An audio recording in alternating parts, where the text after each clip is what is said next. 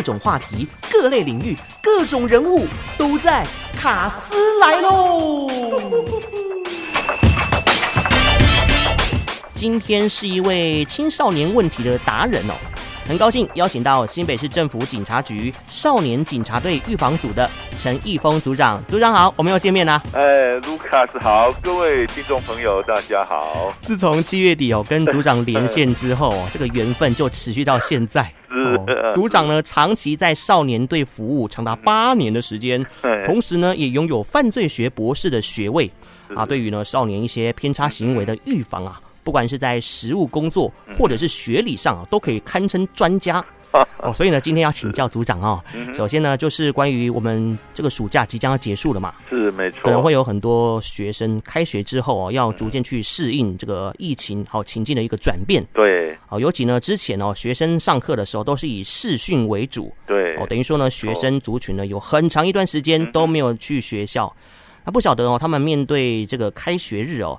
我们新北市少年队有什么样的观察吗？哎，没错哦。其实对于这些青少年朋友来讲啊，学校等于是他们第二个家嘛，哈。嗯。那不管是行为的学习啊，或者是同才互动关系的建立呢，学校对于这些青少年的影响真的是蛮大的啦。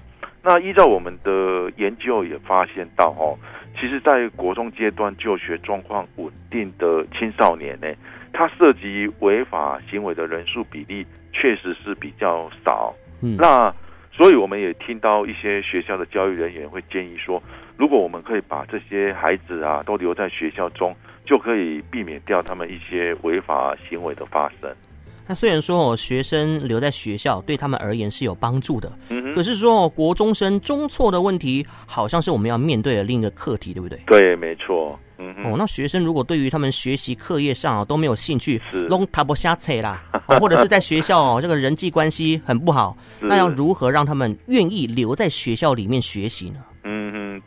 对，而且呢，这样的情形哦，还会造成学生真的从此之后不想要到学校去，是不是更容易产生一些偏差行为，而造成社会的负担？嗯，对，其实这个也是一个很重要的议题的。那就我们发现哦，目前。国中生中辍的问题跟以前来相比较，确实会比较复杂。那当然，当然有由于是法令上的一些规定啊，我们通常会把中辍生定义为说是哦，例如说他是行方不明啊，没有到学校上课，连续达三天以上的学生。可是这样的情形呢，常常是有些学生他会担心自己如果被列为中辍协寻，那他就是连续两天半。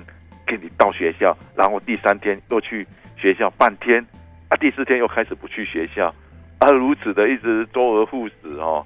像这样，他虽然不算中辍，可是他等于是长期都不到学校嘛。嗯，那那像这样的学生哦，很明显他的对于学校的一些学习意愿低落了。反而会是我们比较想要去关心的对象。没错，嗯，哦，我们常会听到说，学生中错可能会造成一些犯罪行为哦。嗯，就您的观察，真是如此吗？其实这样的情形也是我们常听到的一种论述啦。那通常民众他会觉得说，啊，小孩子哦，如果不去学校，一天到晚在外面游荡啊，就可能会被帮派或者是犯罪集团吸收。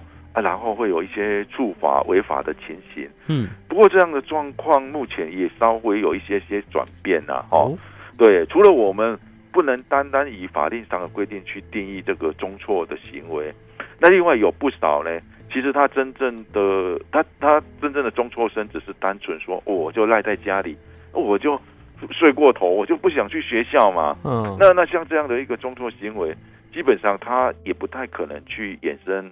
所谓的严重犯罪行为啊，嗯哼，所以以基本面来讲的话，我们要关注的可能就是这些不喜欢到学校学生哦，他在外的一些平常交往的情形哦。那我我我以毒品行为为例啦，就我们接触到的一些个案发现呢，这些用毒的少年呢，其实在国中阶段，他们的在学状况并不是很稳定。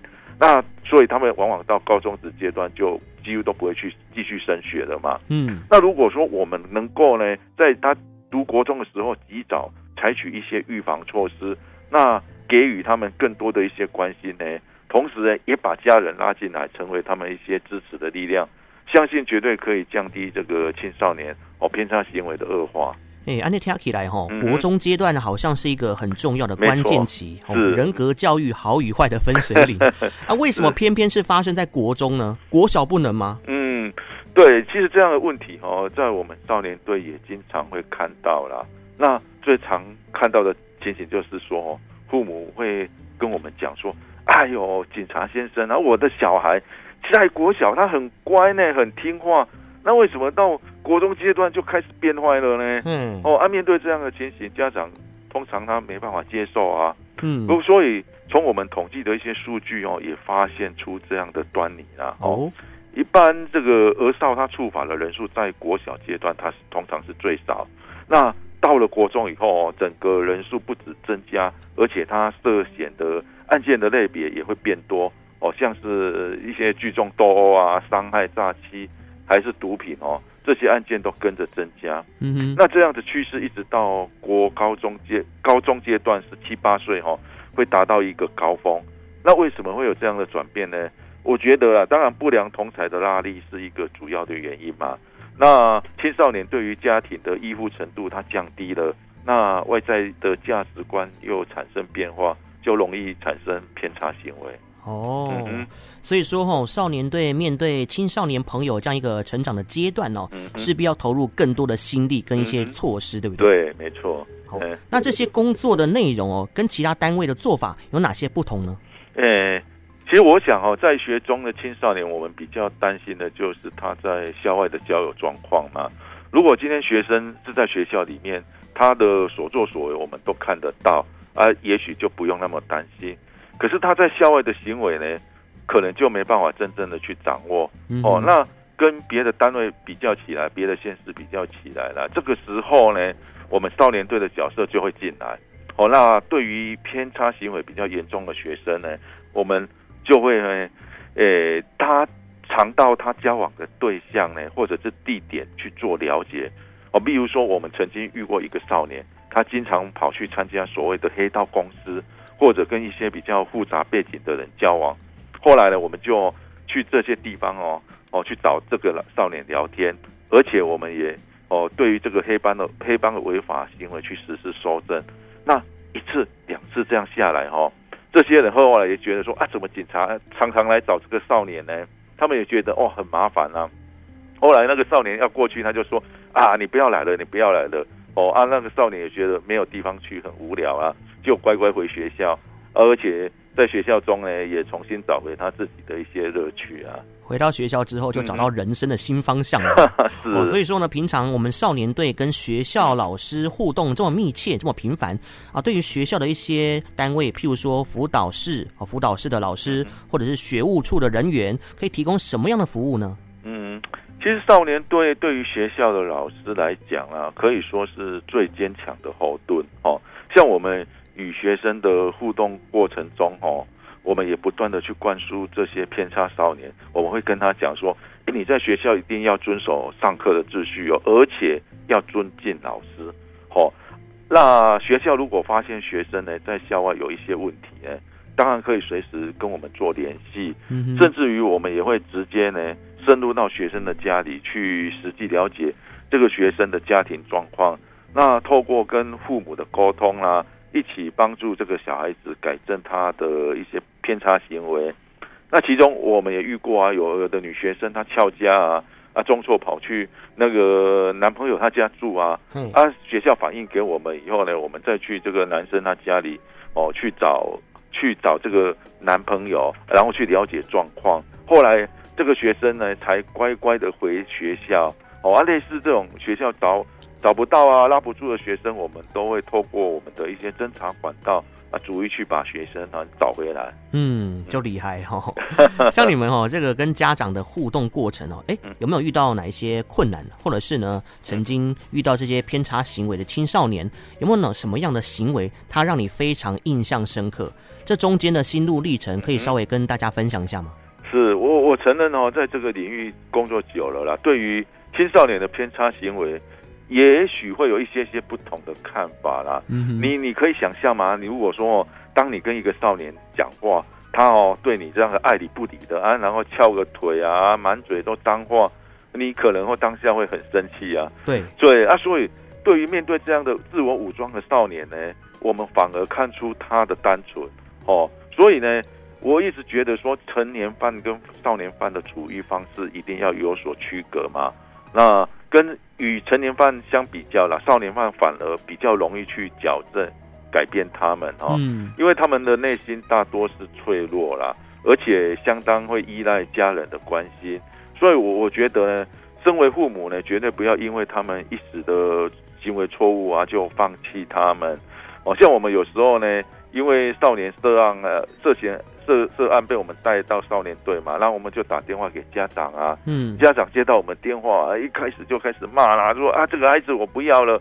我、哦、不要叫我去警察局啦！哦，就不行不行。是啊，要不然哦，警家长他到了我们少年队以后呢，当场就出手去打这个小孩。我们汤啊，这样裂痕会越来越大。是啊，像这样的情形，真的真的是不要了。我我们当然可以理解父母他的愤怒，他的无奈。嗯。可是面对小孩子的这些问题呢，有时候呢，我们还是要一起呢去努力，一起去改善，而不是一昧去。责备这个孩子是没错，就诚如刚刚组长提到的，嗯、少年队我这边有时候会针对一些偏差行为的少年去做家庭访问，听起来呢好像跟学校老师对学生实施的这个家庭访问有点相同哦。是，那不晓得详细的情形是如何呢？哦，对，诚如我刚刚说的哈，我我们实施家访的一些对象，一些少年。确实是有筛选过啦。哦、那由于辅导工作毕竟不是我们警察的专业嘛，嗯，所以跟我们少年队一起实施家访的人员，除了少武会的辅导员呢，还有